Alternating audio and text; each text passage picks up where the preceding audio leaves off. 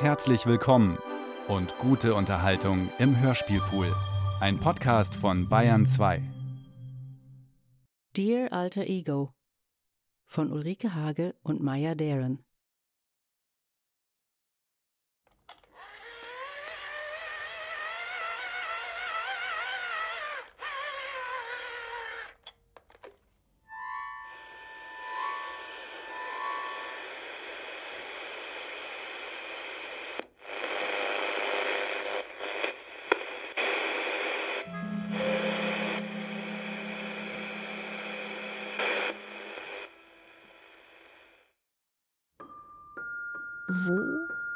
Hier gelandet?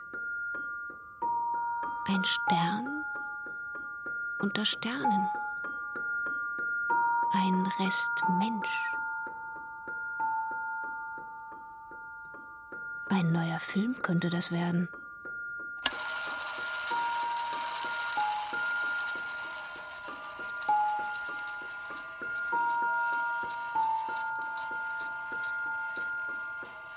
Meine Augen sahen verkehrt herum auf der angebeteten Leinwand Projektionen trügerischer Dimension. Umschreibung auf der allzu echten Rolle findet doppelt Reflexion.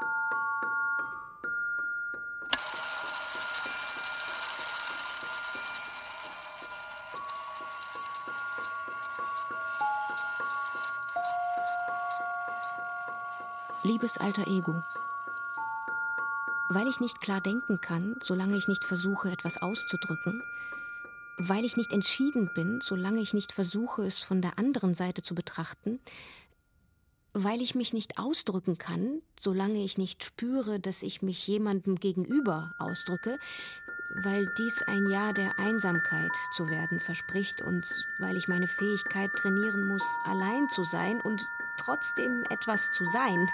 Denken, ausdrücken, hoffen, überzeugen, analysieren. Kurz gesagt, ein lebendiges menschliches Wesen. Deshalb schreibe ich diese Briefe an dich.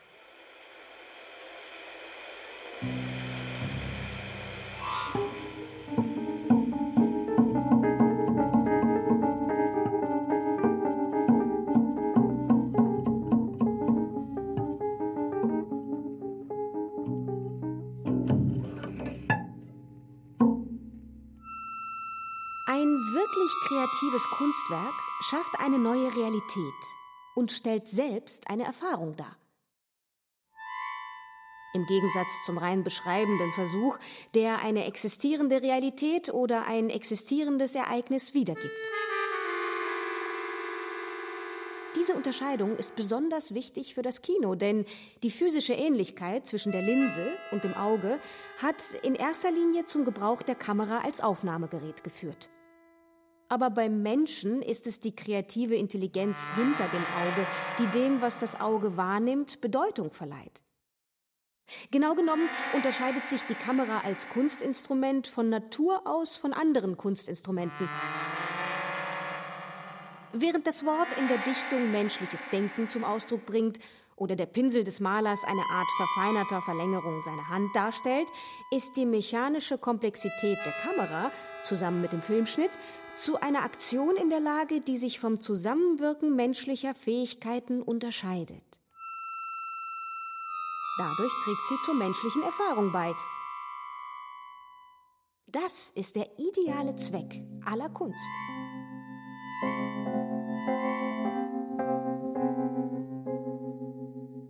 Die Kraft ihrer Persönlichkeit, ihre fast starren blauen Augen, das dichte, lockige Haar, das wie eine Aureole um ihr Gesicht schwebte, ihr eckiges, starkes Gesicht, wie ein Botticelli, runde Augen, voller Mund, aber viel stärker ihre entschiedene Stimme, ihr Tanzen, die Trommeln, das alles verfolgte uns. Meine Freunde und ich haben viel Zeit damit verbracht, über sie zu sprechen. Es war eine Mischung aus Bewunderung für ihre Energie und Rebellion gegen ihr dominantes Auftreten. Ihr Filmemachen faszinierte uns.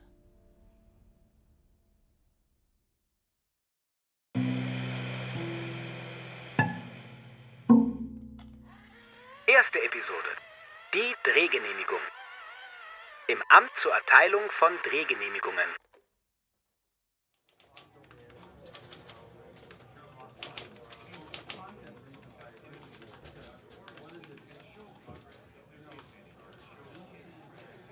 Ich drehe einen 16 mm Film.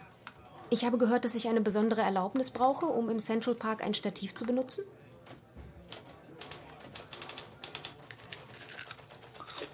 Das ist richtig. Sie können die Gebühr im dritten Büro weiter hinten in der Halle bezahlen. Oh, ich wusste gar nicht, dass es etwas kostet. Doch. Alle gewerblichen Fotografinnen müssen eine Gebühr bezahlen. Aber ich bin keine gewerbliche Fotografin. Amateure brauchen keine Genehmigung. Solange sie keine Stative verwenden, die Gehwege nicht blockieren und die Tiere im Zoo nicht erschrecken. Aber ich muss für diese Aufnahmen ein Stativ verwenden. Um was für Aufnahmen handelt es sich denn? Ich nehme an, man könnte sie experimentell nennen. Über was für Experimente? Meine Filme sind nicht über Experimente. Sie sind selbst Experimente. Für wen arbeiten Sie? Für niemanden. Ich arbeite für mich. Dann handelt es sich um ein Hobby. Eigentlich nicht. Die Filme werden an Universitäten gezeigt. Dann sind es dokumentarische Lehrfilme. Äh, auch nicht. Dokumentarfilme sind es ganz sicher nicht. Oder vielleicht sind sie in gewisser Weise Dokumentationen des Inneren. Und lehrreich sind sie. Insofern Kunst immer lehrreich ist. Bitte. Was ist der Zweck dieser Filme? Das ist schwierig zu erklären. Es gibt wirklich keinen Zweck, außer diese Filme zu machen.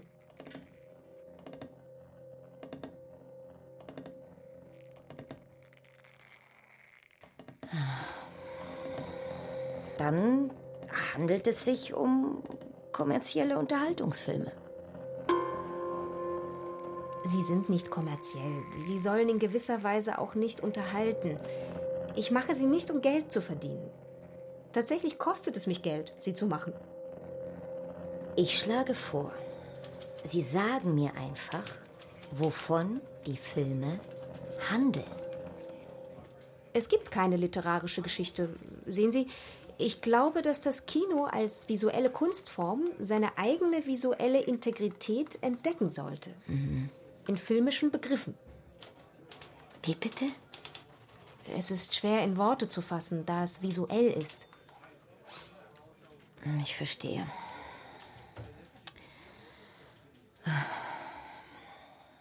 In welchem Teil des Parks wollen Sie denn nun filmen? Das ist egal. Es geht um einen ländlichen Hintergrund, ohne meine Freunde, die mitwirken, aufs Land bringen zu müssen. Dann, dann ist es ein Film über Ihre Freunde. Nein, sie spielen für mich. Dann gibt es also doch eine Handlung. Nein, es gibt keine literarische Handlung. Sehen Sie, Miss Darren, ich versuche, Ihnen weiterzuhelfen. Ich muss diesen Fragebogen für Ihre Drehgenehmigung ausfüllen. Vielleicht können wir weiterkommen, wenn Sie versuchen würden, nur zu sagen, warum Sie diese Filme machen. Das frage ich mich selbst. Manchmal ist die Arbeit furchtbar hart. Schreiben Sie psychologisch.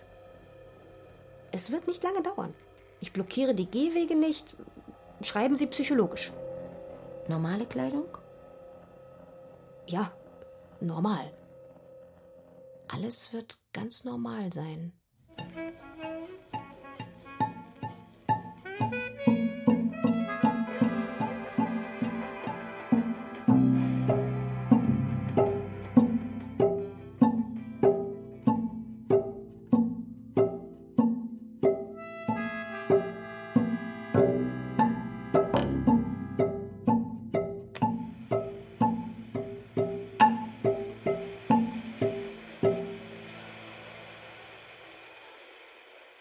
Nach drei Jahren und fünf Filmen habe ich also immer noch keinen schlüssigen Begriff, um das Wesen meiner Filme zu beschreiben. Meine Arbeit besteht eher im Erkunden des Mediums Film, als darin ein vorgefasstes Ziel zu erreichen. Ich befasse mich mit dem Filmen als schöpferische Kunstform. Was Innenräume angeht, so habe ich mein eigenes Zuhause in ein Studio verwandelt, in den Wohnungen großzügiger Freunde gedreht, im Metropolitan Museum of Art oder im leerstehenden Ballsaal eines Hotels. Auch die Ausrüstung ist extrem einfach und besonders hier gleichen Vorstellungskraft und Einfallsreichtum die scheinbare Beschränkung nicht nur aus, sondern im Gegenteil bleiben die technischen Mittel einfach. Wird die Kamera nicht zum Monster?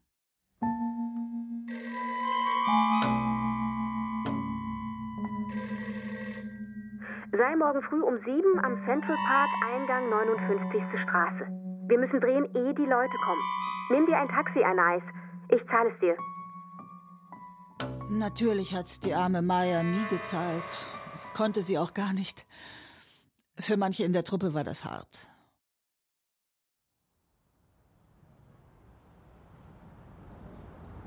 Wir waren früh am Central Park, genau dort, wo ich immer als Kind gespielt habe. Maya hatte einen Maibaum aufgestellt und wir tanzten drumherum. Pablo, Marshall, Frank Westwood, der Balletttänzer. Zunächst hatte ich eine kleine Rolle, eine geheimnisvolle Frau in einem schwarzen Cape, die überall auftauchte. Dann gab mir Maya mehr und mehr zu tun.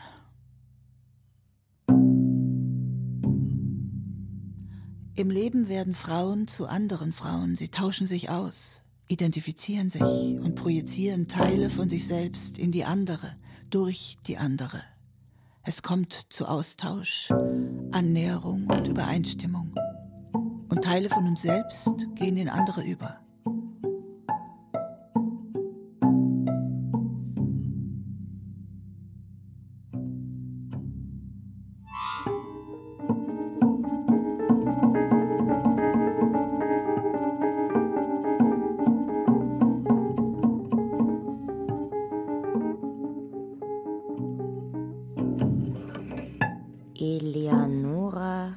Derenkowskaja. Filmaufnahmen im Central Park, Eingang 100. Straße am 6. und 7. Oktober 1945. wann es wohl losgeht. Es scheint so improvisiert und doch so durchkomponiert. Hm. Wann bin ich dran? Wann, wann bin ich dran? Wann bin ich dran? Oder bin ich schon im Film? yeah. Ist es nicht die Schauspielerin? Nee, die Schriftstellerin. Anais Nin? Es scheint so improvisiert. Es scheint so improvisiert und doch so durchkomponiert.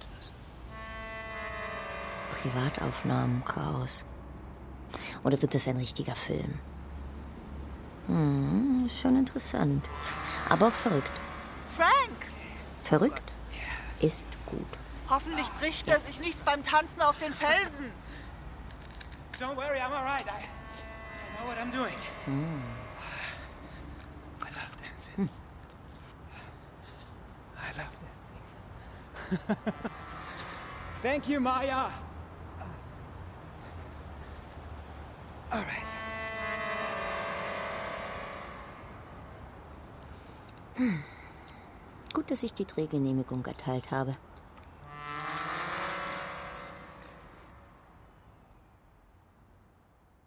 Eleonora Derenkowskaja, 1917 in Kiew geboren. Ihr Vater, ein Psychiater, verkürzte den Familiennamen in Amerika zu Darren. Ihr Mann, Sascha Hammett, nannte sie später Maya. Das bedeutet Wasser und spielt zugleich auf den Namen der hinduistischen Göttin der Illusion an. Ein passender Name für eine Künstlerin, die nahtlos von der Dichtung zum Tanz, vom Tanz zum Film überging und dabei all diese Formen und noch ganz andere miteinander kombinierte.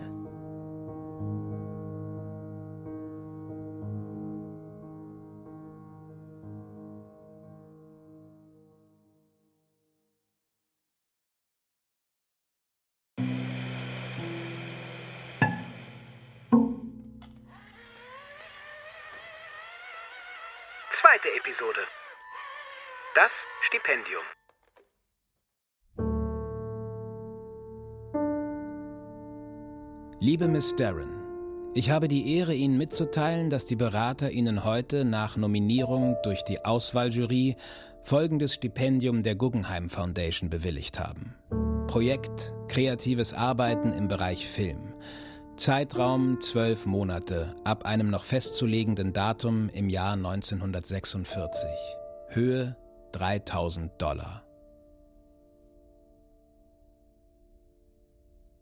Lieber Mr. Moe, ich nehme das Stipendium für kreatives Arbeiten im Bereich Film sehr dankbar an. Den Bedingungen stimme ich selbstverständlich zu. Meine Dankbarkeit ist nicht nur persönlich, sondern ich bin sicher, dass sie von vielen geteilt wird, die auf solch eine Anerkennung für den Film gehofft haben. Ich selbst werde mein Möglichstes tun, um der Ehre dieser Auszeichnung gerecht zu werden. Mit besten Grüßen, Maya Darren. Der Guggenheim-Tag war unglaublich. Wir haben fast die ganzen 3000 Dollar verjubelt, kaum dass ich sie bekam. Es war fantastisch, absolut fantastisch. Wir waren alle so stolz. Ein Guggenheim-Stipendium fürs Filmemachen ist noch nie da gewesen. Es gab eine Menge neidischer Gesichter, als ich es bekam, weil es den anderen Filmemachern nicht in den Sinn gekommen war, sich zu bewerben. Stand ich wieder mal im Zentrum der Aufmerksamkeit.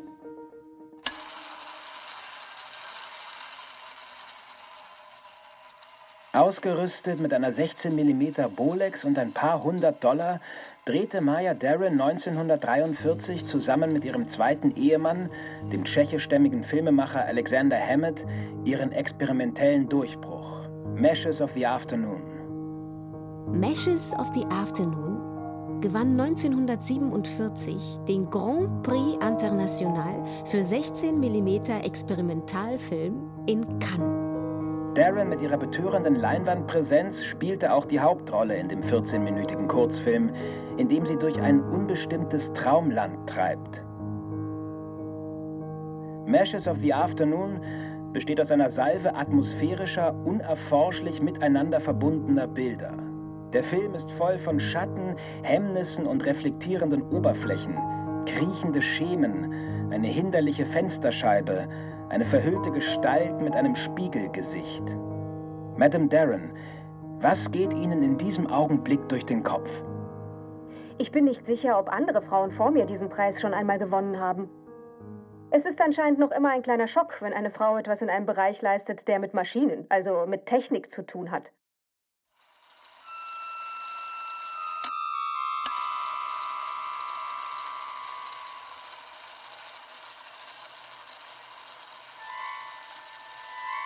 Halbtotale. Straße. Hand legt Blume nieder. Verschwindet. Halbtotale. Schatten eines Mädchens erscheint. Hand nimmt die Blume. Mittlere Nahaufnahme. Blume. Baumelt neben dem Bein des gehenden Mädchens. Halbtotale. Schatten des Mädchens gehend, riecht an der Blume. Totale. Ferne Figur verschwindet um die Straßenecke, schwenkt zurück auf Schatten des Mädchens, bei und auf Stufen ankommend. Mittlere Nahaufnahme. Schatten des Mädchens auf Tür. Hand klopft. Versucht eine Tür zu öffnen.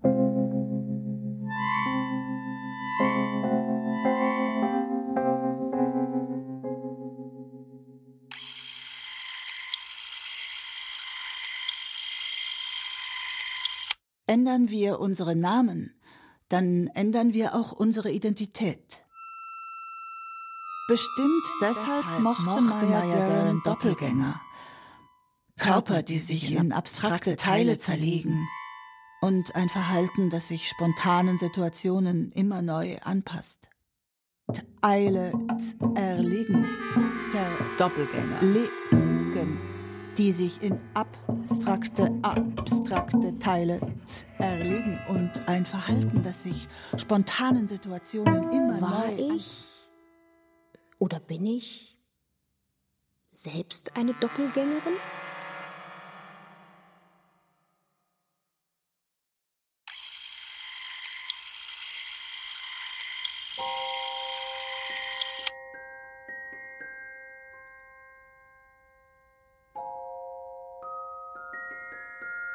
Dear alter Ego, ich werde versuchen, dir zu sagen, wovor ich mich fürchte, damit ich mich selbst verstehe.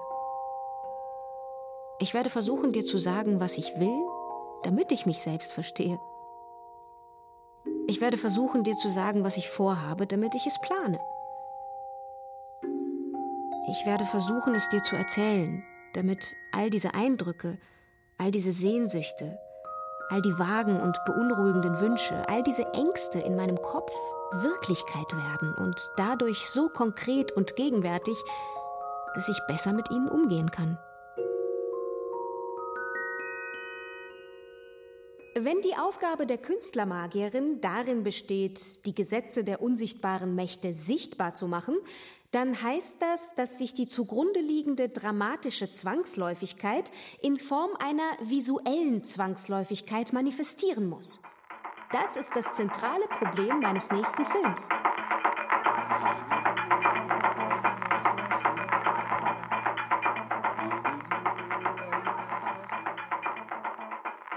Im September 1947 ging ich für einen achtmonatigen Aufenthalt nach Haiti mit 18 verschiedenen Gepäckstücken.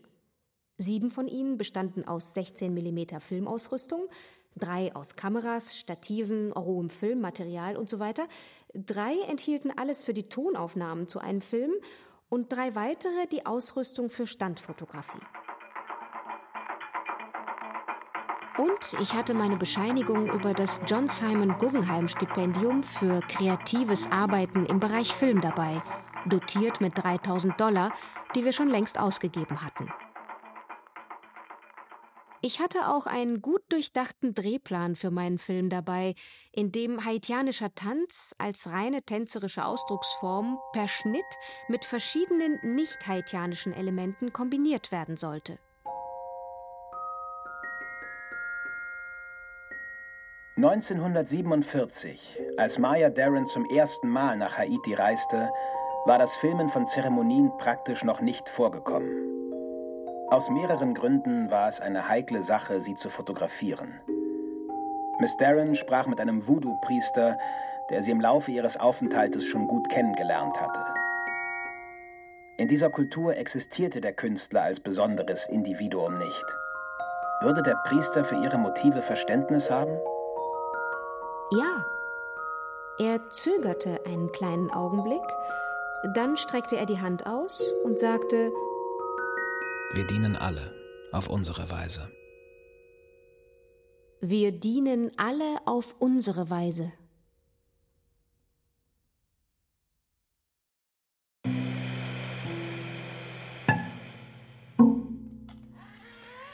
Dritte Episode. Zwischen New York City und Haiti.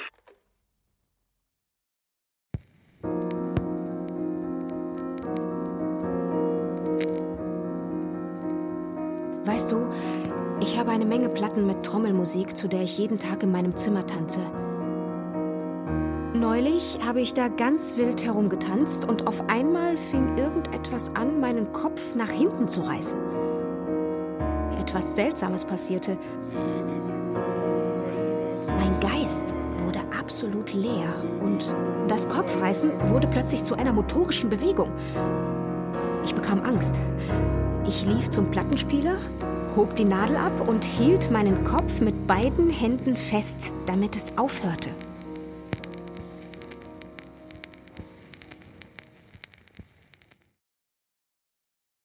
Die Rhinebeck-Episode ereignete sich im Winter 1939. Eleonora arbeitete im Bundesstaat New York für einen Abenteuerautor vom Hudson River, der sich mit Okkultismus beschäftigte und in Afrika und Haiti gelebt hatte. Eleonoras Interesse für veränderte Bewusstseinszustände machte sein Angebot, ihm als Sekretärin zur Hand zu gehen, besonders verlockend. Sie war auf der Suche nach außerkörperlichen Erfahrungen und entdeckte stattdessen Zauberformeln, Puppen, eine Hexenwaage und negativ erzeugte Trancezustände. Ihre Erinnerungen an die Furcht und die Verwunderung, die damit einhergingen, wurden von da an Teil ihres persönlichen Repertoires an Erzählungen und Bildern.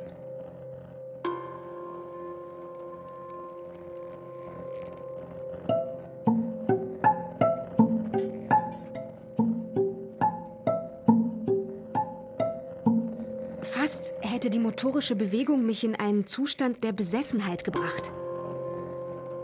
Ich hatte dieses Schulterrucken über lange Zeit gemacht und mein Tanz kam häufig an einen hohen Grad von Ekstase. Daraus war aber nie eine echte motorische Besessenheit geworden. Vor kurzem traf ich einen guten haitianischen Trommler. Ich habe ihn gebeten, einen Rhythmus nach dem anderen zu trommeln. Er war erstaunt, wie viel ich wusste. An manchen Abenden gehe ich zu ihm rüber und lasse ihn seine haitianischen Lieder singen und Trommel spielen. Ich weiß, ich will zu ihm tanzen. Die Tänzerin ist gewissermaßen die Marionette und der Trommler manipuliert ihre Bewegungen. Richtig gutes Trommeln schafft das. Es zwingt mich zu meinen Bewegungen.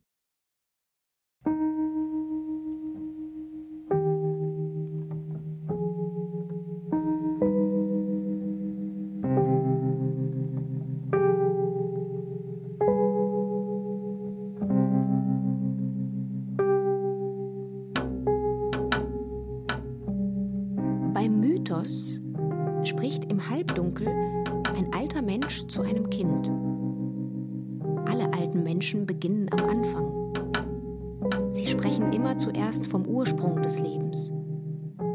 Sie beginnen damit, dass sie dieses Ereignis erfinden, das nie ein Mensch gesehen hat, das immer ein Geheimnis bleibt.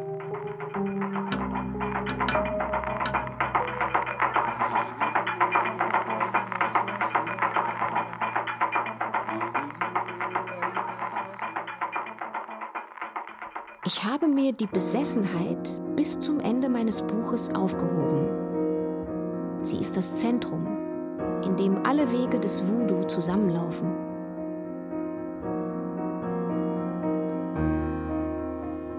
Man könnte sie als die Fläche eines Kreises bezeichnen, dessen Umfang genau beschrieben werden kann. Dieser Umfang ist aber selbst nicht der Kreis, den er definiert. Um diesen Bereich kennenzulernen, muss man ihn endlich betreten.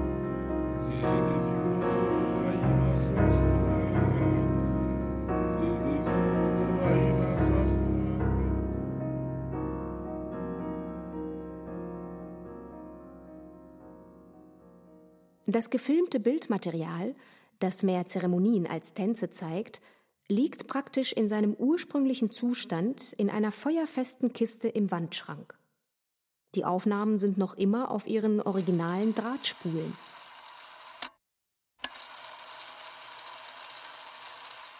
Ich hatte als Künstlerin begonnen. Unter dem Aspekt meiner eigenen kreativen Integrität wollte ich die Elemente einer Realität zu einem Kunstwerk manipulieren. Ich ende damit, so demütig und genau ich nur kann, die Logik einer Realität aufzuzeichnen, die mich gezwungen hat, ihre Integrität zu begreifen und meine Manipulationen aufzugeben.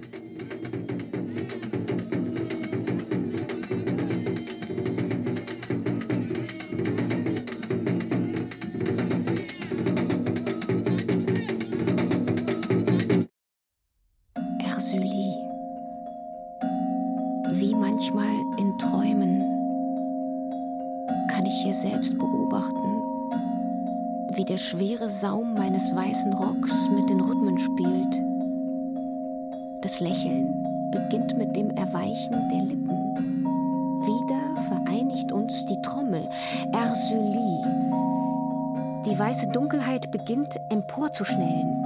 Ich muss in Bewegung bleiben. Ich muss in Bewegung bleiben und den Tanzrhythmus der Trommeln aufnehmen, um nach etwas zu greifen, um meine Füße abzuhalten, auf der gefährlichen Welt zu ruhen. Ersylie. Ich reiße meinen Fuß los, komme zur Ruhe auf einem festen Grund aus Armen und Körpern, die mich hochhalten. Mein Schädel, mein Schädel ist, eine ist eine Trommel. Der Gesang ist dicht neben meinem Ohr. Dieser Klang wird mich überfluten. Erbarmen, schreie ich in meinem Innern. Ich höre es im Widerhall der Stimmen, schrill und schauerlich. Ersylie! Die helle Dunkelheit durchflutet meinen Körper, erreicht meinen Kopf, verschlingt mich. Ich werde eingesogen und explodiere sofort. Das ist alles. Erzulie, as sometimes in dreams, so here I can observe myself, how the full hem of my white skirt plays with the rhythms. The smile begins with a softening of the lips. Once more, the drum unites us. Erzulie. The white darkness starts to shoot up. I must keep moving, I must keep moving and pick up the dancing rhythm of the drums as something to grasp at something to keep my feet from resting upon the dangerous world. Erzulie, I wrench my foot free and I come to rest on a firmness of arms and bodies which would hold me up. My skull is a drum. The singing is at my very ear. This sound will drown me.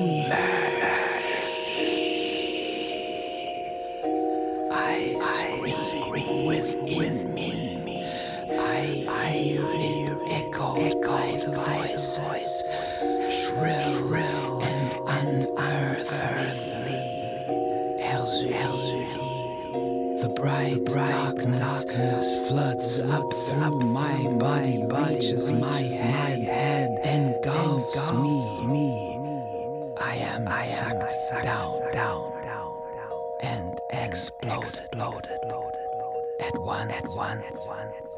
That is all.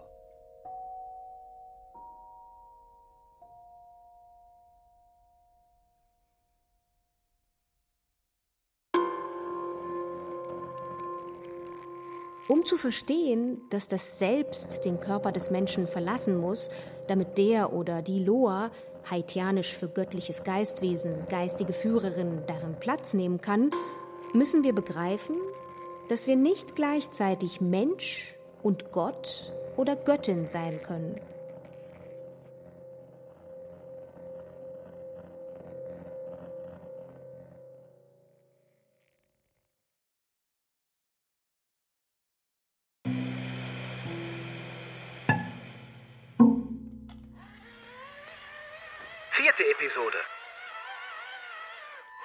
Tanzfilm.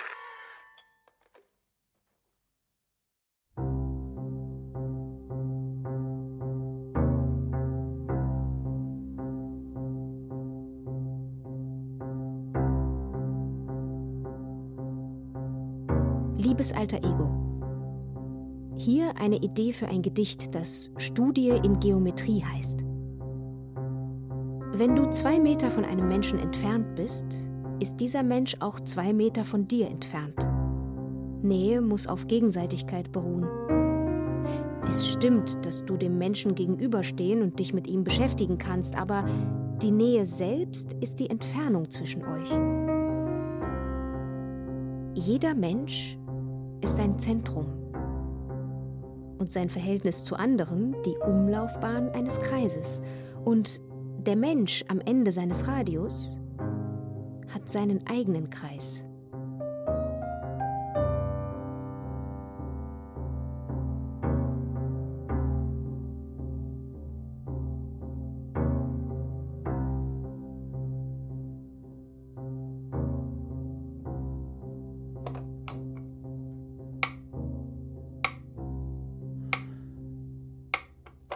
Walzerrhythmus. Metronom Tempo 50. Frank und Rita. Aufnahme von oben. Zeitlupe. Bewegung geht in nächste über, immer noch in der totalen. Metronom Tempo erhöht auf 60. Metronom endet Tempo 70. Metronom endet Tempo 80. Start mit Tempo 90. Metronom endet Tempo 90. Metronom endet Tempo 100. Metronom endet Tempo 120. Rita schaut sich nach Partner um, verlässt den Kreis. Metronom endet Tempo 130. Wechsel von Walzer, alle paarweise. Maya steht am Rand und beobachtet.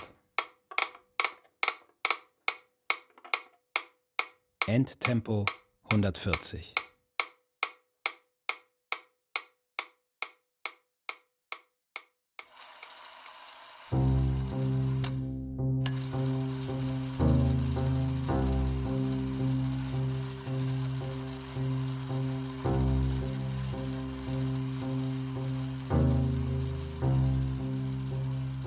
A Study in Choreography for the Camera.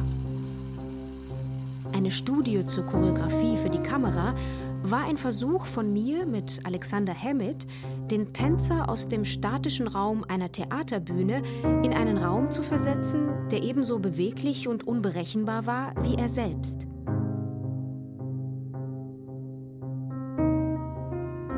Ritual in Transfigured Time, Ritual in transfigurierter Zeit hingegen, entwickelt das Konzept, Tanz aus nicht tänzerischen Elementen zu schaffen, sehr viel weiter.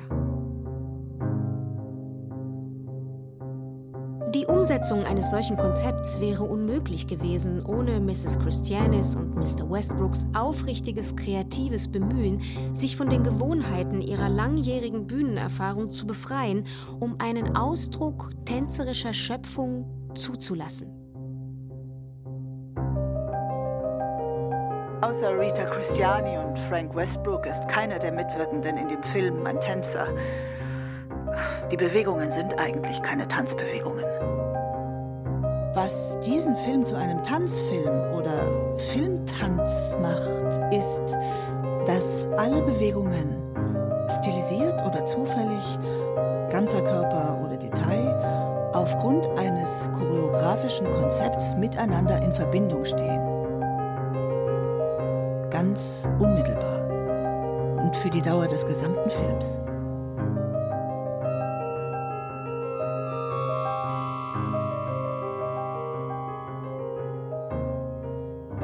Schnitt mit Rhythmen.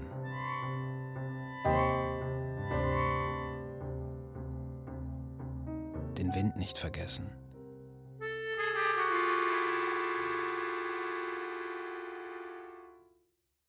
Einige Aufnahmen von Anais.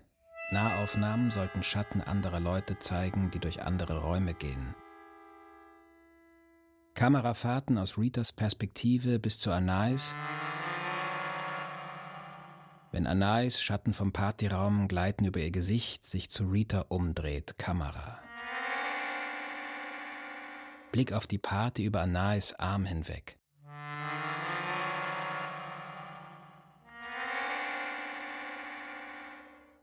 Rita lüftet ihr Cape, schaut noch immer in die Kamera, hält einen Moment inne, schaut dann über die Kamera hinweg.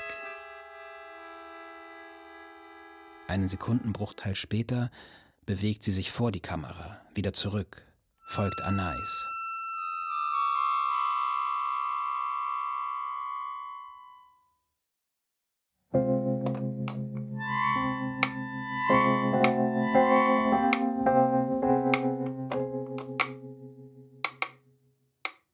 Die Schwierigkeiten bei Ritual in Transfigured Time waren niederschmetternd. Um hier nur eine zu nennen. Viele Leute waren beteiligt und alle führten ihr eigenes Leben und mussten sich um ihren Beruf kümmern. Sie konnten nicht dauernd auf Abruf bereitstehen, um sich nach dem Sonnenwetter zu richten oder der freien Zeit der anderen. Die Geschichte dieser Serie von Schwierigkeiten ist noch zu kummerbeladen. Ich will mich nicht daran erinnern. Ich finde, Je mehr man von Umständen abhängig ist, die nichts mit der eigenen Anpassungsfähigkeit zu tun haben, desto entmutigender wird das ganze Unternehmen.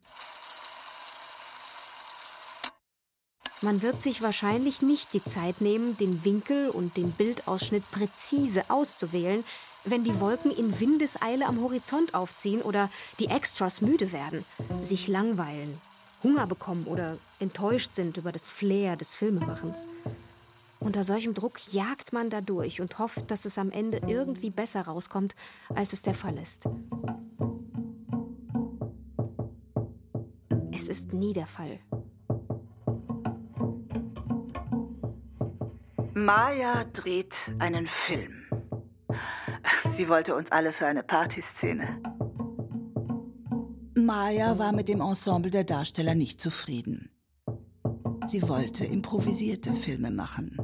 Sie erwartete, dass Dinge von selbst passieren würden. Einmal in ihrem Studio, nach schwammigen, chaotischen Stunden ohne jede Regie, gerieten wir in eine Hysterie der Erschöpfung.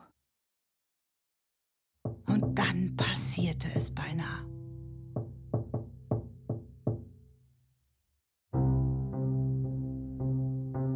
Es gab einen großen Streit zwischen Anais und uns beiden und mir. Sie hasste Maya und mich, weil wir sie im Film nicht schön aussehen ließen. Wir waren sehr stolz darauf, sie zu haben. Wir dachten, sie würde im Film sehr effektvoll aussehen. Sie sah das aber nicht so und warf uns vor, wir würden es absichtlich machen. Völliger Blödsinn. Merkwürdig ist, dass keine der einzigartigen Eigenschaften meiner Freunde, an denen Maya so interessiert war, im Film zum Tragen kam. Pablos Heiterkeit und Funkeln, Gores sicheres Auftreten, Steves Schönheit, Franks Tanz. Sie wirkten blass, verwässert Maya mit dem wilden, krausen Haar wie ein Glorienschein um ihren Kopf. Sascha Hammett filmte ihr Gesicht hinter Glas und in diesem weich gezeichneten Bild erschien sie wie ein Botticelli. Die Kamera kann ein Liebhaber sein oder ein Hasser oder ein Sadist oder ein Verleumder. Sie lügt. Die Fotografie lügt. Mhm, sie lügt. Fotografie lügt. Ich merke, dass der Film wichtiger war als wir selbst. Wir wollten uns nur auf eine bestimmte Art sehen. Wir waren nicht professionell. Frank and Rita down angle.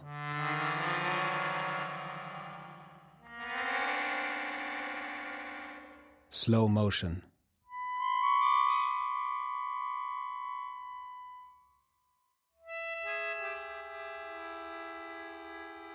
Change from waltz to 2 4. Everyone in pairs.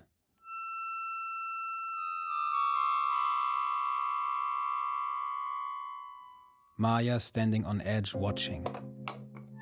Girl into freeze. Frank whirling. Modern museum. Maya in foreground. Frank whirls into freeze.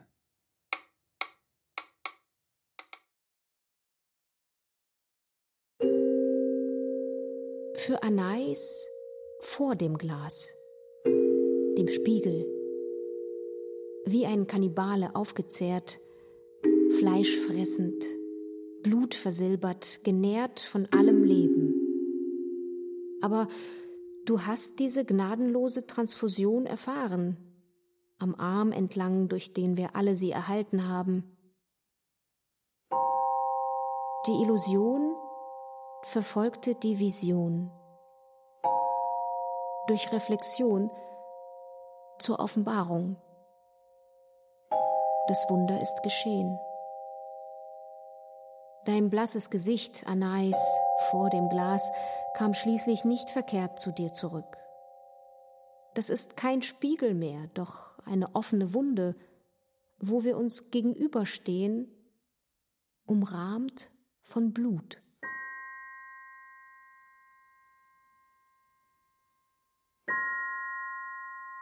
Kino. Meine Augen sahen verkehrt, herum, auf der verehrten, auf der Leinwand, verehrten Leinwand Projektionen trügerischer Dimension.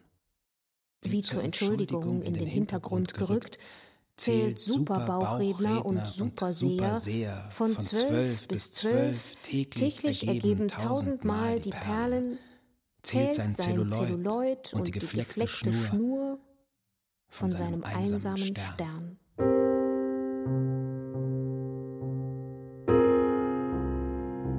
Dear alter Ego,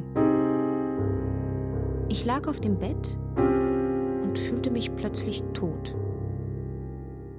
Mir fiel nichts ein. Mir fiel nichts ein, worüber ich nachdenken konnte, außer dass ich es hier wahrscheinlich nicht aushalten würde und all die Konsequenzen, die sich daraus ergeben könnten. Mir kam der Gedanke, dass ich durch dieses Einsiedlerleben, ohne Leute, die mich anregen, verrosten und eingehen könnte. Zugegebenermaßen, ich mag meine Persönlichkeit, wie sie in den letzten Jahren war. Ich bin energischer und lebendiger als die meisten Leute, die ich kenne, und dazu kommt, es ist nicht nur eine Sache von Sprunghaftigkeit, es ist echte Vitalität.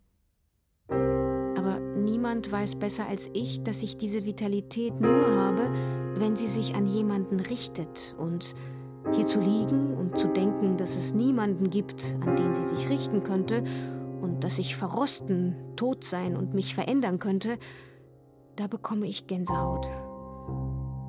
Ich will alles zusammenpacken und wegrennen. Nun, jetzt wo ich diese Angst aus mir herausgeholt und zu Papier gebracht habe, geht es mir entschieden besser. Ich fühle, ich habe ein Recht zu leben durch mein bloßes Dasein, auch wenn ich mich dumm und wertlos fühle, es sei denn, ich unternehme etwas oder beeindrucke jemanden.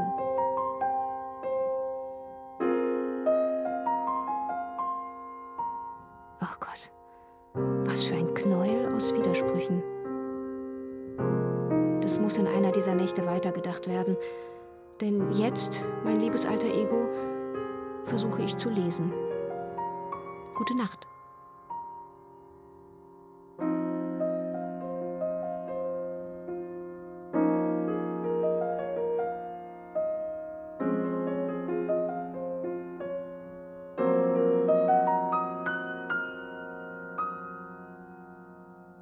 Ein Wunsch.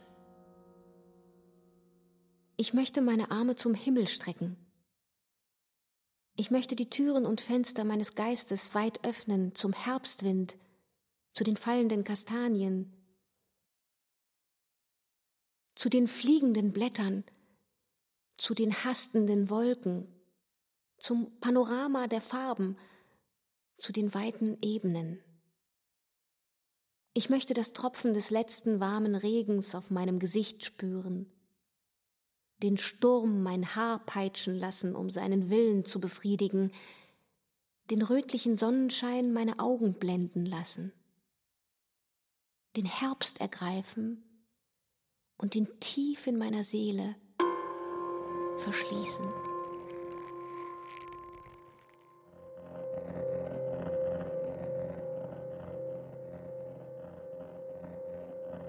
Liebes alter Ego, ich spüre heute wieder, was ich in meinem ersten Brief an dich gespürt habe. Nur diesmal ist es nicht so verschwommen. Es ist konkreter. Alles war in Ordnung, als ich zum ersten Mal zu den Morgenkursen ging. Die Sprachgeschichte war sehr interessant und ich fand einige hilfreiche Dinge heraus. Arvin, der zum Transzendentalismus vortrug, war dann wahrscheinlich der erste Vorbote. Da er meine Abschlussarbeit betreuen wird, hatte ich gehofft, er sei jung, energisch und anregend. Aber nein, er ist ein Angsthase. Er war ein Witz am Pult und die Studenten konnten das Lachen kaum zurückhalten. Es stimmt schon, er hat ein paar gute Sachen gesagt, aber er ist offensichtlich einer von denen, die sich aus eindeutigem Mangel an Scharfsinn in Fakten, Einzelheiten und Namen flüchten. Und das erste Seminar mit Patch, der so verdammt unpersönlich ist, obwohl das mit sechs Leuten im Kurs eigentlich kaum geht. Er bietet ein Seminar über Chaucer an. Es wäre so viel interessanter gewesen, sich mit den mittelalterlichen Romanzen oder Dramen zu beschäftigen. In beiden Fällen würden wir ein paar allgemeine Gesetze über Spannung, Entwicklung, Herkunft und so weiter lernen. Ich habe ein schreckliches Gefühl und ahne, in einem Strudel der Schulwissenschaft festzusitzen. Ich hasse es. Ich will das nicht. Es ist so tot, wie es nur sein kann, und all die Leute da sind tot. Lieber Himmel, ich kann mich anstrengen, wie ich will. Ich werde das Gefühl nicht los, dass ich hier meine Zeit verschwende.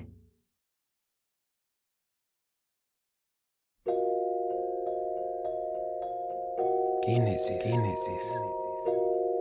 Reservieren wir diese Stunde für die Magie von Null beginnen. Das Unmögliche soll rasch perfekt sein. Unaussprechliche Worte sollen gesungen und unerträglich strahlende Lächeln getragen werden. Füllen wir eine ganz unglaublich weiße Nacht mit unvorstellbarer Bewegung. Lasst das Unmögliche wirklich werden. Lasst das Unglaubliche wahr werden. Lasst uns jetzt diesen Kosmos erschaffen. Jetzt, rasch, jetzt. ehe die Welt entsteht.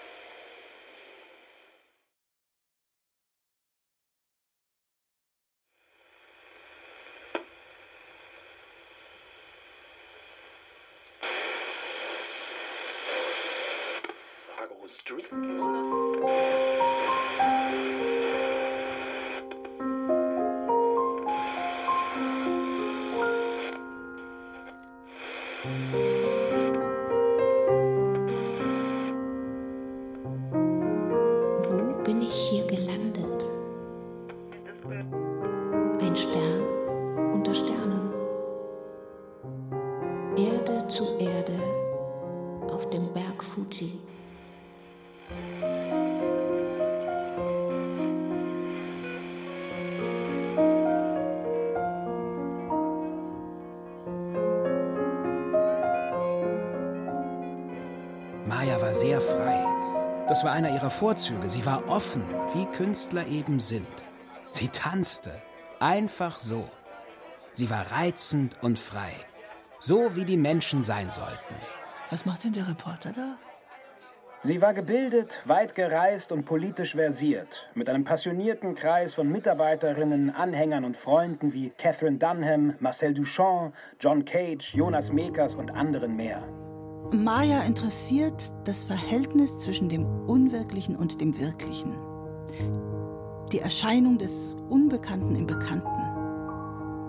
Die Entdeckung der Gesetze unbekannter Kräfte, die das Universum antreiben. Sie meint damit, das Universum ist unwillkürlich, gleichförmig, unvermeidlich, zufallslos.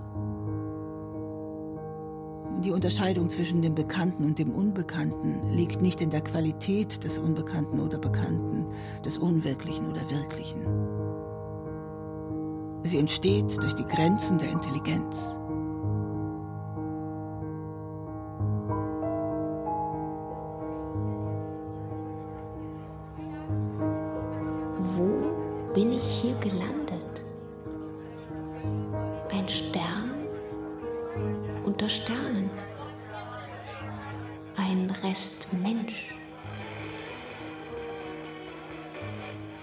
Katzen spielten eine enorme Rolle in Mayas Leben. Sie hatte eine echte Beziehung zu ihnen, wie zu den anderen Mitbewohnern im Haus. Im New Yorker Village leben wahrscheinlich immer noch Katzen, die von Glamour Girl, Joe, Guidi, Ersuli und Kitty abstammen. Hattet ihr nicht einen Film über die Geburt von Glamour Girls Kätzchen gedreht? naja, die Katzen waren jedenfalls bei allen Partys von Maya mit dabei. Und sie ging mit ihnen sogar am Hudson River spazieren. Sie fütterte sie, sie redete mit ihnen. Sie begleiteten uns überall hin, In die Ferien, auf unsere Reise von Hollywood nach Laredo, in den Zug nach New York.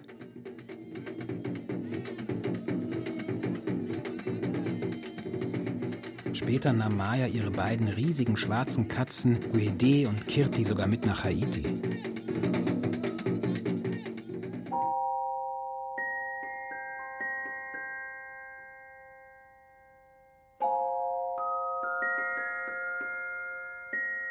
Ich will euch mal was Lustiges über die kleine Maya erzählen. Eines Abends war sie schon eingeschlafen, bevor sie gebadet hatte. Ich trug sie also schlafend ins Badezimmer. Ich dachte, ich würde sie aufwecken können. Sie schläft. Ich habe sogar versucht, ihr Milch aus meiner Brust ins Gesicht zu spritzen. Dann bin ich zu meiner Mutter gegangen. Sie ist Medizinerin. Sie wusste nicht, was sie da tun sollte. Also riefen wir den Nachbarn, auch ein Arzt. Er kommt, legt Maya auf ein Kissen neben die Lampe. Maya schlägt die Augen auf und schaut uns an. Seid ihr verrückt oder was? Einfach, als wäre nichts gewesen. Sie hat uns zum Narren gehalten. Hat einfach alle angeschaut. Wahrscheinlich hat sie von Haiti geträumt.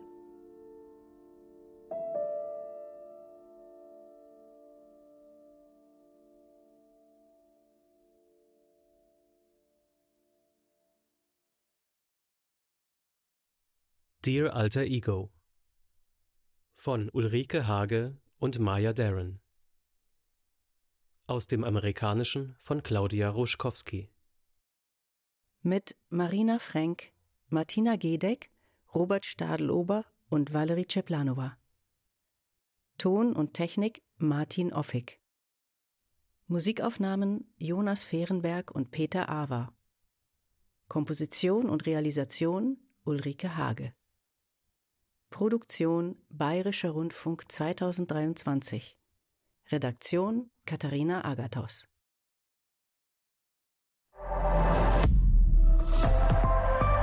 ARD. Falls du nicht gerade nackt bist, schau doch mal an dir runter.